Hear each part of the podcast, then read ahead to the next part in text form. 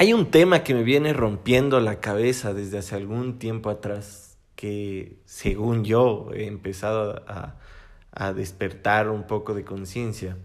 Y es que eh, yo soy latino, vengo de Latinoamérica, vengo de Ecuador.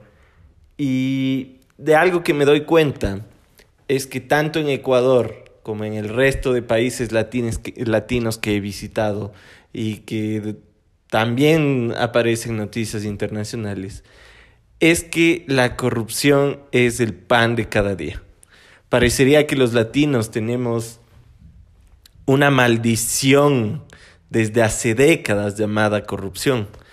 Y claro, a muchos nos, nos hierve la sangre cuando vemos estos casos de corrupción.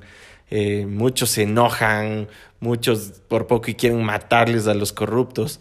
Eh, sin embargo, como una persona que se dedica a lo que me dedico, creo que es importante dejar de ver afuera y empezar a ver un poco adentro, ¿no? Porque algo que yo considero es que los gobiernos son un reflejo de cómo es su sociedad. Cada sociedad tiene el gobernante que se merece.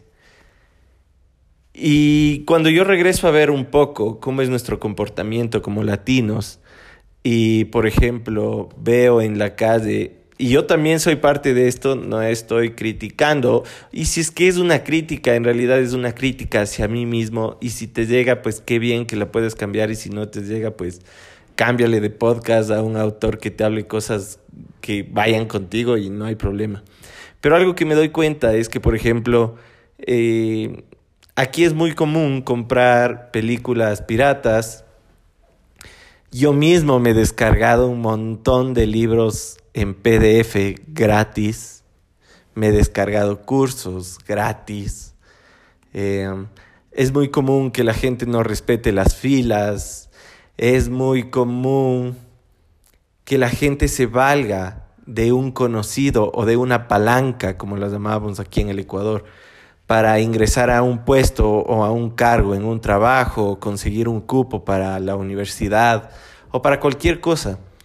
Entonces cuando yo veo cada una de estas cosas, digo, la corrupción es un pan de cada día, pero no por las acciones del gobierno, sino porque cada uno de nosotros como individuos estamos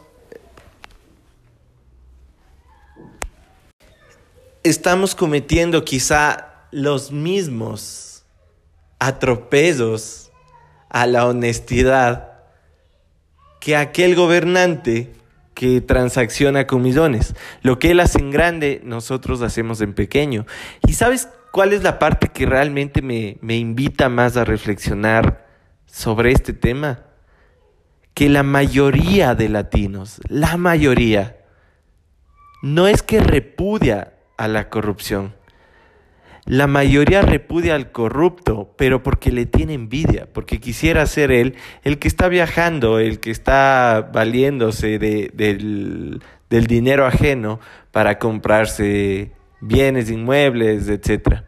Entonces no es que le repudia porque eso está mal, sino porque no es él o ella. Entonces yo, yo creo que todas las situaciones que vivimos constantemente, lo que nos deben servir es para dejar de apuntar con el dedo y regresar a ver cómo somos nosotros. Si queremos acabar con este tema de la corrupción, si queremos merecernos un gobernante diferente, yo creo que debemos ver cómo somos en nuestra casa, cómo somos cuando nadie nos está viendo. Esa va a ser la única forma en la que quizás tengamos un, un gobierno diferente, una vida diferente, una cultura diferente. ¿Es posible? Yo creo que es posible cambiarse.